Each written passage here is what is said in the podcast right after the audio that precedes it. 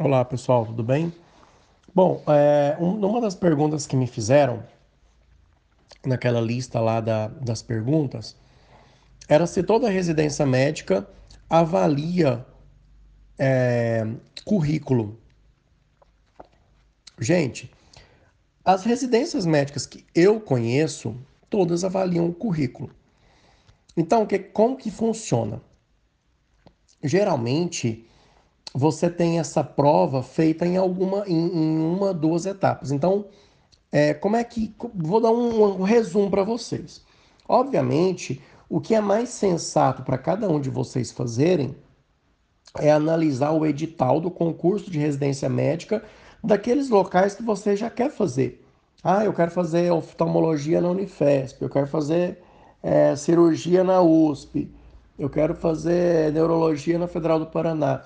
Então você já entra no site dessas instituições, baixa o edital da residência médica e aí você vai saber certinho como é que é feita a prova, o que é que eles cobram, etc, etc, etc, tá bom? Mas resumidamente, geralmente uma prova de residência médica ela é feita de 100 questões de múltipla escolha. Ah, Rafael, mas a Unicamp era só descrever. É, algumas outras têm uma diferença. Mas geralmente são 100 questões de múltipla escolha, 20 questões de cirurgia geral, 20 questões de clínica médica, 20 questões de saúde comunitária, 20 questões de pediatria, 20 questões de ginecologia obstetrícia. Pronto, é isso aí a prova. Se você tirar 10 nessa prova, você pode ter zero no teu currículo que você passa. Tá? Essa prova de toda a medicina, ela vale 90% do final. Geralmente, o currículo ele é, ele é validado com 10% da nota. Então, suponha que você tem 10 pontos. 9 pontos é em relação à prova e um ponto é em relação ao currículo. Aí, se você fez congresso, projeto de extensão, Cada residência, ela vai avaliar o teu currículo de uma forma diferente, tá bom? Desculpa. O que que eu, o que que eu sempre falo? Tem muito estudante que fica que nem um doido querendo tirar um ponto na prova de currículo. Então ele fica desesperado fazendo um monte de congresso, desesperado fazendo um monte de, de projeto de extensão. Eu, a minha, o meu conselho para você é o seguinte: Pegue uma nota mediana no currículo. Você tem que sentar e falar assim: bom, eu quero no meu currículo cinco congressos, um projeto de extensão, um projeto de é, iniciação científica. Você veja o que, que é pontuado lá e você faz de acordo com os seus interesses. Eu acho muito ridículo o aluno que sai fazendo um monte de coisas só para ter currículo. Isso, isso não existe. Porque na prova do teu currículo, o cara pode perguntar o teu currículo, e com, com razão. Se você chegar com um currículo monstruoso lá, o cara vai achar que você é um foda. E ele vai começar a fazer pergunta ao teu currículo. Sem bananar ali, você já vai ganhar nota baixa no currículo, tá? Não é só apresentar documento, que hoje a gente sabe, você vai no congresso, só faz inscrição, você ganha certificado. Você vai no projeto de extensão, você só, você, o cara vai lá, é, é, assina para você, você ganha o certificado. Os caras às vezes sabem disso tá bom? Então, tenha um currículo é, sensato. O certo é não zerar. Ah, eu fiz minha faculdade, não fiz nada extracurricular. Tá errado. Fiz tudo extracurricular. Tá errado. O segredo é você fazer ali, para você tirar ali é, 50% da nota do currículo. Pronto, tá ótimo. Tá ótimo. Porque o que mais vai contar mesmo é a nota naquela prova, da, na, na prova de toda a medicina. Aquela nota lá é a que cobra, entendeu? Então, eu sei que nessa fase, muitos de vocês estão desesperados. Quem está terminando a faculdade fica desesperado, que fala assim, ai meu Deus, meu currículo já ser melhor. Quem não terminou, ah, vocês terem noção, o meu currículo, ele é um currículo bom, mediano. Só que já é um dos melhores currículos da minha turma. Aí eu pego outros amigos meus, gente, o currículo deles é três vezes o meu currículo. Qualquer pessoa que não é burra, ela sabe que aquele currículo ele é, ele é mentiroso. Tem colega meu que fez 20 congressos, gente. Quem que vai a 20 congressos durante a faculdade? Você só faz a inscrição e ganha um certificado, mas ir lá no congresso, vai fazer o que lá? Ah, eu fui no congresso de neurologia. Não entendeu bosta nenhuma e tá lá no congresso. Aí o cara na residência vai pegar e falar assim: Ah, você foi no congresso de neurologia, o que, que você aprendeu lá?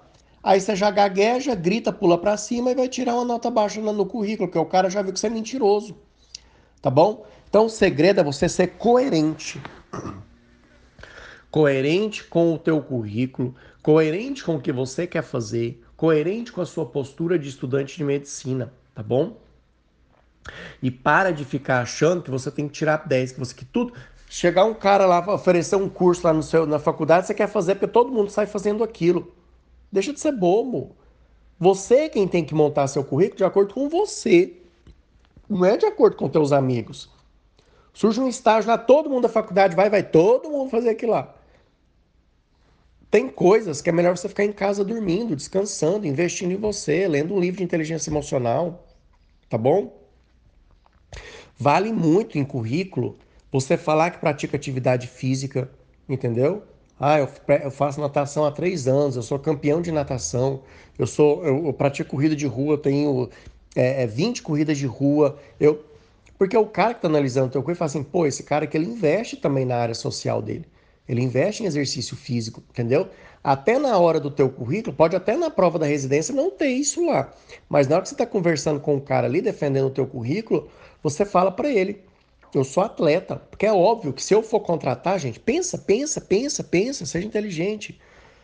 Se você fosse contratar alguém para trabalhar para você no seu consultório, você, encontrar, você ia contratar alguém barrigudo, que não pratica esporte, que fuma? Só se você fosse é, é, é, é imbecil. Você ia, você ia contratar um cara que não fuma, um cara que é atleta, um cara que tem a saúde em dia. Por quê? Porque é esse cara que vai trabalhar bem para você. É esse cara que não vai faltar no serviço. É esse cara que vai vender saúde, que vai viver com você a vida inteira. O outro vai infartar, o outro vai ter problema, vai viver no hospital. Tá?